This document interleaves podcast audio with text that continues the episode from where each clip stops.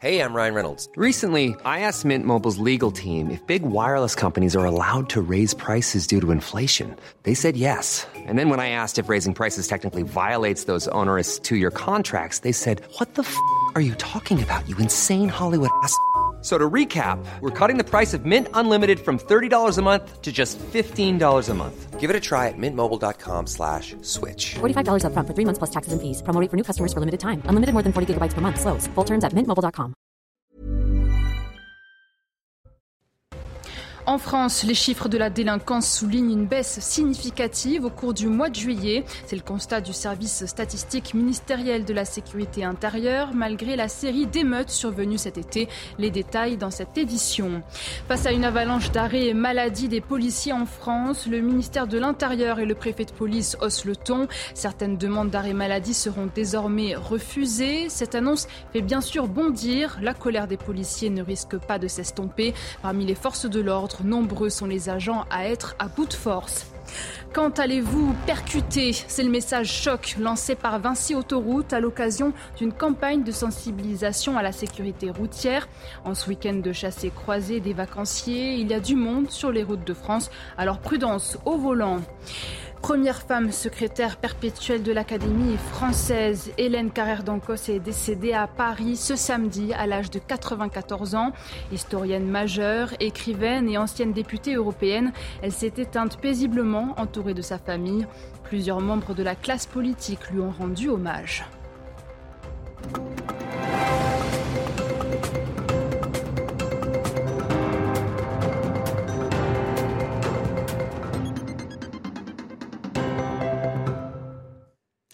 Bonsoir, soyez les bienvenus sur CNews. Ravi de vous retrouver pour votre édition de la nuit. À la une, en France, malgré la série d'émeutes survenues cet été après la mort du jeune Naël, les chiffres de la délinquance ont diminué au cours du mois de juillet, selon le service statistique ministériel de la sécurité intérieure. Un résultat dont s'est félicité Gérald Darmanin. Les précisions de Marine Sabourin. Alors que le début du mois de juillet a été marqué par plusieurs jours d'émeutes, les chiffres de la délinquance soulignent une baisse significative. Parmi elles, les homicides moins 10%. 75 victimes ont été enregistrées en juillet, 83 en juin et 102 en mai. Le nombre de mises en cause pour trafic de stupéfiants lui aussi diminue nettement, moins 8% en juillet. Le total des trois derniers mois enregistre une baisse de 6% par rapport au début d'année. Les vols ont eux aussi chuté, moins 5% pour les vols sans violence contre des personnes, moins 6% pour les vols avec armes et jusqu'à moins 10% pour les vols violents sans armes. Des chiffres à prendre avec des pincettes car les trois derniers mois enregistrent en réalité une hausse de 1 à 11% par rapport au mois de février à avril 2023. Enfin, les violences sexuelles mentionnées par la gendarmerie et la police ont diminué de 4% après une augmentation de 3% en juin. Seules les destructions et dégradations volontaires ont connu un bond de 8%. Un chiffre qui s'explique par la violence des émeutes et qui a entraîné de nombreux pillages de commerce et de dégradation de biens publics. Malgré ces chiffres, pour certains, la réalité est tout autre. Les pharmaciens sont de plus en plus confrontés aux incivilités et à la violence de la part de leurs clients, comme à Creil, dans l'Oise. Un pharmacien a violemment été pris à partie par trois jeunes cette semaine. Reportage de Maxime Lavandier et Laura Lestrade. Œil au beurre noir, visage encore marqué, Driss Afan n'est pas passé loin du drame. Ce pharmacien d'une soixantaine d'années basé à Creil a subi une violente agression mercredi dans son officine par trois individus. Une personne euh, est revenue se dire, soi-disant, qu'on doit lui rembourser d'un produit qu'il a acheté il y a deux ou trois mois. Donc on a vérifié, il n'y avait rien à rembourser. Je l'ai accompagné gentiment jusqu'à devant la porte. Il s'est retourné vers moi, il m'a pris par le col. Et voilà, premier coup de poing, deuxième coup de poing. Et il m'a tiré vers euh, devant la porte et les autres, euh, ils m'ont sauté dessus. Conduit à l'hôpital, le scanner révèle une fracture au nez, des hématomes à l'œil et sur le corps et une incapacité totale de travail de 10 jours. On a l'impression qu'ils sont venus pour tuer. C'est vraiment, c'était bestial. Et surtout, je suis leur pharmacien depuis 18 ans. Je les connaissais depuis qu'ils sont gamins et je ne sais pas pourquoi cette violence d'un seul coup. Une violence gratuite et dont les agresseurs ne sont pas leur premier coup d'essai. L'un des trois individus s'en était déjà pris au pharmacien deux semaines avant cette nouvelle agression. De tout arrêter, c'est d'abandonner parce qu'on a l'impression, surtout nous les pharmaciens qui sommes dans les quartiers, on a un rôle social aussi parce qu'on a les familles qui viennent, on essaie de leur parler avec euh, leur langue euh, maternelle ou paternelle. On a du mal à comprendre. C'est comme euh, un papa qui se fait agresser par son propre fils. Hein. Encore choqué mais pas abattu, Driss a pu compter sur le soutien du maire et de ses confrères pharmaciens, eux aussi confrontés à ces agressions. Selon l'Ordre national des pharmaciens, 366 agressions ont été déclarées en 2022, soit en moyenne une agression par jour. Face à une avalanche d'arrêts et maladies des policiers en France, le ministère de l'Intérieur hausse le ton.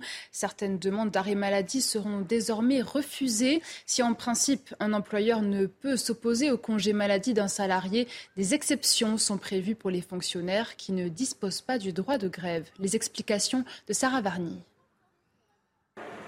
Face au mouvement de contestation qui dure dans la police, Laurent Nunez a décidé de sévir. Dans une note interne, le préfet de police de Paris cible le nombre important et inhabituel d'arrêts maladie. À compter de ce jour, les demandes d'arrêt de travail sont susceptibles de faire l'objet de décisions de refus. Mais loin d'être uniquement une manifestation d'un mécontentement, ces arrêts maladie reflètent également le sentiment de malaise de bon nombre de fonctionnaires. Le malaise de la profession, il est réel. Les arrêts maladie, c'est pas par complaisance comme on peut l'entendre, ou même c'est même pas pour faire grève. Et comme je dis à mon médecin, en fait, je remets en question tout mon, métier. J'ai plusieurs collègues qui se sont suicidés. J'ai connu récemment pas mal de collègues qui ont fait des démissions. ça amène à réfléchir. De nombreux policiers avaient utilisé ce moyen pour protester contre l'incarcération de leurs collègues de la BAC marseillaise dans l'affaire Eddy, une manière de se faire entendre pour cette profession il y a une possibilité de faire grève qui est extrêmement limitée dans la police, tout bêtement parce que, eh bien, il y a un impératif d'ordre public. Alors parfois, vous voyez certaines professions faire grève sans faire grève, en manifestant à travers des signes ostensibles le fait que, eh bien, ils sont en situation de rupture par rapport à leur hiérarchie ou par rapport à leur ministère. D'après le code du travail, l'administration ne peut en principe refuser un arrêt maladie, mais peut en revanche exiger une contre-visite par un médecin agréé. Mais dans ce cas, face au nombre important et inhabituel d'arrêts de travail, un de réaliser ces contre-visites, des circonstances particulières qui donnent la possibilité à l'administration de refuser ces demandes de congé maladie. Les fonctionnaires concernés pourront néanmoins contester cette décision et saisir le conseil médical. Autre témoignage du ras-le-bol des policiers. Outre le mouvement de soutien engagé depuis l'incarcération d'un policier marseillais, parmi les forces de l'ordre, nombreux sont les agents à être à bout de force, comme Laure Garcia, policière à Marseille. Écoutez. Moi-même, j'ai été donc en arrêt maladie euh, par rapport euh, à un burn-out. Hein. Il ne faut, euh, faut pas croire que, c'est anodin. Ces, collègues qui se sont mis comme moi en arrêt maladie suite à la mise en détention provisoire de notre collègue sur l'affaire de Marseille, ça a développé chez nous en fait des questions, des questions profondes sur notre métier, sur notre engagement, sur la considération du policier au sens général. Vous venez de le voir avec la multiplication des arrêts maladie depuis le 21 juillet. Les policiers manquent à l'appel, notamment à Marseille. Cette diminution du nombre de fonctionnaires profite aux voleurs qui n'hésitent pas à s'en prendre aux touristes. Reportage de Mathilde Couvillère-Flornois, Olivier Gangloff et Solène Boulan. À Marseille, les vacanciers profitent de la plage, mais les voleurs ne sont jamais bien loin. Alors les plagistes restent vigilants. Soit je reste avec les affaires, soit mon copain reste avec les affaires. Il y a toujours un œil à la mer et un autre œil euh, sur le sable. Oui, il faut faire attention aux affaires, mais normal comme partout en fait. Les policiers manquent à l'appel depuis le début de leur grève du zèle. Résultat, les voleurs sur les plages en profitent, avec une méthode bien rodée. Ils sont à peu près deux, et il y en a un au-dessus qui euh, regarde qui est-ce qui va se baigner, et celui qui est euh, sur la plage est au téléphone et euh, celui du dessus il dit oui telle personne va se baigner, euh, va vite prendre les affaires et il y va. Pour les vacanciers victimes de ces vols, direction le commissariat. Mais là aussi, la grève des policiers se fait sentir. Cet homme a dû patienter plusieurs heures. Je suis venu faire une déclaration pour le vol de mes papiers, donc plus de 4 heures et demie d'attente. C'est lamentable, hein, c'est lamentable de devoir attendre plus d'une demi-journée comme ça. Pour ce représentant de syndicat de police, la grève du zèle n'est pas la seule raison du manque d'effectifs. Bien évidemment que la période estivale fait que les policiers, comme euh, tout un chacun, euh, en bénéficient de congés. Il y a eu effectivement euh, une vague d'arrêt de travail, je ne peux pas le nier.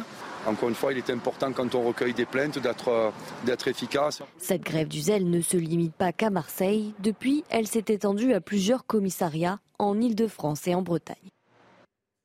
Dans le reste de l'actualité, pour faire passer son projet de loi immigration, Emmanuel Macron n'exclut pas d'avoir recours au 49-3. Conscient de la difficulté d'obtenir une majorité, l'exécutif pourrait faire passer son texte en force.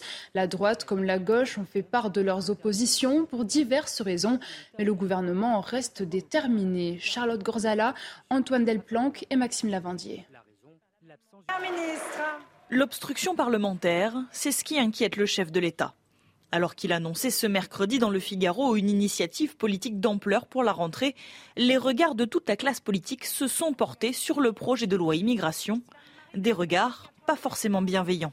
Sur les bancs de l'Assemblée, hors du camp présidentiel, le texte clive avant même d'avoir été présenté. Sans surprise, la gauche le considère déjà trop radical. Les forces de la NUPES l'ont déjà clairement fait savoir. Elle refuse de participer au compromis qu'Elisabeth Borne appelle de ses voeux. Olivier Faure, quant à lui, met le chef de l'État au défi de présenter sa politique devant les Français et leurs représentants à l'Assemblée. Le président de la République vient d'annoncer une initiative politique d'ampleur à la fin du mois d'août. Chiche Il veut réunir la nation Chiche si la gauche a fait part de son opposition au texte, la droite, elle aussi, le critique déjà et dénonce une volonté politique pas assez ferme. Les députés, les républicains, s'appuient sur les récents sondages d'opinion qui donnent l'immigration comme une problématique importante pour les Français et appellent à l'organisation d'un référendum. Monsieur le Président, ayez le courage de donner la parole aux Français par voie de référendum. C'est à eux de décider. Face à la levée de boucliers qui s'annonce déjà autour de ce projet, Emmanuel Macron évoquait à demi-mot un possible recours à l'article 49.3, une évocation qui fait bondir à sa droite. Je regrette que le président de la République balaie d'un revers de main notre proposition de loi constitutionnelle. Il faut rompre avec la naïveté et adopter des mesures efficaces afin d'enrayer cette submersion migratoire. En l'absence d'une majorité absolue à l'Assemblée nationale, Elisabeth Borne devra jouer des coudes face aux oppositions qui s'annoncent fortes sur ce texte. Explosion dans le 18e arrondissement de Paris. La façade d'un immeuble de trois étages a été essoufflée ce samedi après-midi au 26 rue du Nord. Cinq personnes ont été blessées, dont une grièvement, mais son pronostic vital n'est pas engagé. La déflagration a eu lieu au dernier palier du bâtiment. L'origine du sinistre reste pour l'heure inconnue. Le traditionnel chassé-croisé des vacanciers a encombré les routes de France. Ce samedi était classé noir par bison futé. À midi, un pic de bouchon de près de 1000 km a été observé. Amélioration prévue pour ce dimanche, classé orange dans le sens des départs et vert dans le sens des retours. Et justement, qui dit monde sur les routes dit accident potentiel. Vinci Autoroute appelle à la prudence par le biais d'une campagne de sensibilisation. Axel Rebaud et Adrien Spiteri. C'était un même type de fourgon que ceux-là. Hein. Bruno est patrouilleur autoroutier depuis 18 ans. Un métier à risque. Il y a plusieurs années, en pleine intervention, un automobiliste percute son véhicule. C'est impressionnant, quoi. Bah, surtout le bruit sourd. Puis un grand moment de silence. Même s'il y a du trafic, eh ben, euh, on n'entend plus rien. Quoi. On est focalisé sur ce qui vient de se passer. Pour sensibiliser à ce type d'accident, Vinci Autoroute lance une campagne de prévention. 18 carcasses de fourgons sont exposées, accompagnées d'un message Quand allez-vous percuter? Ce vendredi, sur l'aire de Limours-Janvry, cela semble fonctionner. Ça me choque quand je vois ça, mais malheureusement, je sais que ça arrive souvent parce que les gens, je pense, roulent, beaucoup trop vite sur la route. De voir euh, plusieurs camions remplis, euh, euh, c'est vrai que je ne pensais pas que c'était aussi, aussi courant ce genre d'accident. Chaque semaine, sur le réseau Vinci Autoroute, un fourgon d'intervention est heurté. Le groupe rappelle aux conducteurs le bon comportement à adopter regarder la route, ne pas se laisser distraire, être attentif à avoir un bon niveau de vigilance et respecter la règle du corridor de sécurité qui permet euh, de s'écarter quand on voit un fourgon d'intervention qui est à l'arrêt. L'opération de sensibilisation itinérante durera jusqu'au 11 août sur les aires de repos. Direction la Haute-Garonne à présent. Leur métier était en voie de disparition, mais ils sont de retour. Les pompistes ont repris du service. Depuis 2020, Total Energy les développe afin d'améliorer les passages des clients à la pompe et de rendre la tâche plus humaine. Un atout salué par la plupart des usagers. Reportage à Toulouse de Jean-Luc Thomas. On les croyait irrémédiablement disparus. Les pompistes sont de retour. À Toulouse et sa région, on vous sert déjà dans 10 stations. ils sont surpris au départ. Et après, ça remet un lien social. C'est de remettre du relationnel comme ça se faisait avant. Voilà, pouvoir échanger. Des clients majoritairement conquis. Et c'est sympa, c'est un service qui, est plaisant. Quand on arrive à la pompe et qu'on paye 110 euros, ça fait toujours plaisir d'avoir quelqu'un qui nous sert. C'est génial, c'est super. De revenir comme à l'ancien temps, c'est super. D'autres s'interrogent. Ça sert de prétexte pour euh, augmenter les, prix. Bon, pas que ce soit très, très pertinent. Michel a 68 ans. Deux raisons ont poussé ce retraité à accepter ce nouveau métier. M'ennuyer chez moi. Voilà, donc euh, pourquoi pas retravailler Et puis bon, aussi une question financière. Dans ce quartier populaire, il est devenu le papy pompiste. Quand ils ne me voient pas sur la piste, ils me demandent, vous voyez. Ils vont en caisse euh, demander euh, si je suis là ou pas. Je suis venu, on s'est parlé, il m'a posé des questions et il a l'air sympa et voilà, c'est amusant. Plus loin, sur l'A68, le pompiste est là aussi à la manœuvre sur les pistes. On remplit Oui. Allez, ça marche, merci. J'aime le contact, j'aime discuter et j'aime rendre service, donc euh, ça s'est fait tout naturellement. C'est un métier qui n'existait plus, donc c'est vrai qu'il y avait ce côté surprenant. Et donc pourquoi pas D'ici fin 2024, ce réseau espère avoir créé plus de 200 postes partout en France. Ils peuvent tout faire, elles aussi. Cette affiche inspirée du film Barbie peut à première vue, vous faire sourire. Il s'agit de la nouvelle campagne de communication de Bas-sur-Mer en Loire-Atlantique. La commune est en difficulté de recrutement au poste de nageuse sauveteuse. L'objectif de l'affiche est donc de lutter contre les stéréotypes et d'encourager les femmes à postuler. Incendie en Espagne. Les pompiers catalans et français ont réussi à maîtriser le feu. Il s'était déclaré vendredi sur la côte méditerranéenne, dans le sud de la commune frontalière de Portbou. Les vents moins violents ont permis l'utilisation d'avions bombardiers d'eau, mais près de 573 hectares ont été touchés. Enfin, une bonne nouvelle, si vous avez subi la pluie, le ciel gris et le froid, le soleil va faire son retour en France. Écoutez les précisions de notre journaliste météo, Karine Durand. Après la météo automnale de cette semaine, l'été va faire son grand retour. La semaine prochaine va être marquée euh, par un temps très chaud, de fortes chaleurs, voire même des températures caniculaires, plus de 30 degrés au nord, 40 degrés au sud-ouest, voire même plus encore, et ces conditions, avec un puissant anticyclone et un flux de sud, semblent être partis pour durer des semaines, sauf quelques fluctuations euh, bien entendu. Et en fait, toutes les tendances à long terme, à un mois environ, prévoient un temps plus chaud que la moyenne pour la France, pour la seconde partie du mois d'août et pour septembre, pour l'arrière-saison. Donc, et selon euh, Copernicus, l'organisme de surveillance du climat en Europe, la Méditerranée, le sud-est, devrait bénéficier d'un temps chaud et humide, c'est-à-dire orageux, et la moitié nord du pays euh, devrait bénéficier d'un temps chaud et très calme très sec et surtout en ce qui concerne le nord-ouest, la Bretagne, la Normandie, les deux zones qui ont subi le temps le plus maussade au cours du mois de juillet devraient avoir des conditions particulièrement ensoleillées et chaudes pour la fin du mois d'août. Alors bien sûr, ce sont des tendances à plusieurs semaines, ce n'est pas totalement fiable, mais pour l'instant, ça semble bien parti. Et puis je vous le disais en titre, historienne et écrivaine Hélène Cardancos est décédée à Paris ce samedi à l'âge de 94 ans. Elle s'est éteinte paisiblement, entourée de sa famille. Première femme à la tête de l'Académie française, Hélène Cardancos a été élue secrétaire perpétuelle de l'institution en 1999.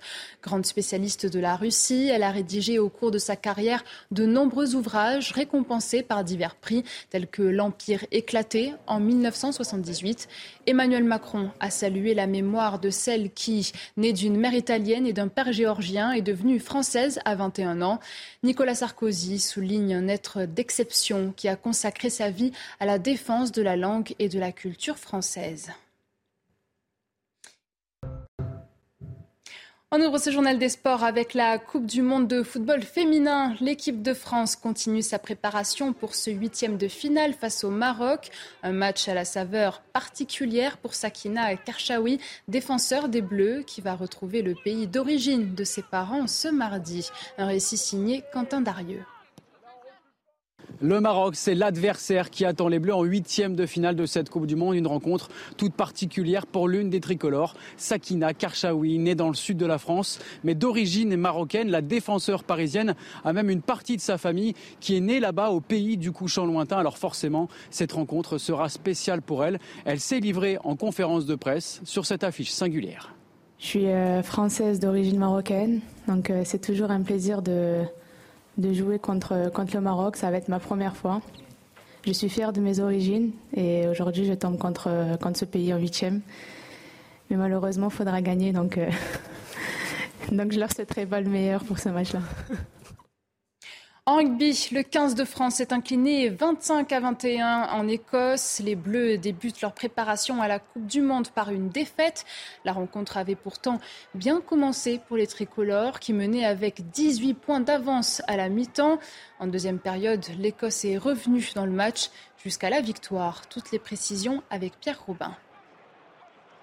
Pas d'exploit pour cette équipe de France remaniée ici à, Murrayfield et pourtant tout avait bien commencé pour les hommes de Fabien Galtier avec trois essais en première période et des joueurs qui se sont bien montrés comme Louis Biel-Barré, auteur d'un superbe essai ou encore Émilien Gaëton, auteur d'une percée qui a débouché sur le premier essai de Baptiste Couillou.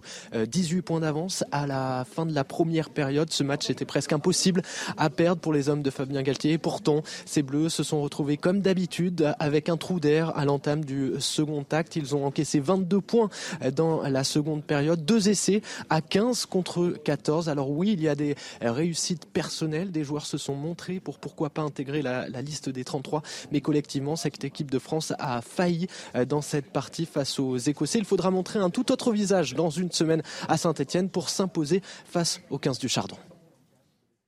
Et on termine ce journal des sports avec de la moto GP. Après plusieurs semaines d'interruption, la compétition fait son retour avec le Grand Prix de Grande-Bretagne. Alex Marquez s'impose pour la première fois de sa carrière sur le circuit de Silverstone. Côté français, Johan Zarco accroche la quatrième place. Fabio Quartararo, lui, termine avant-dernier.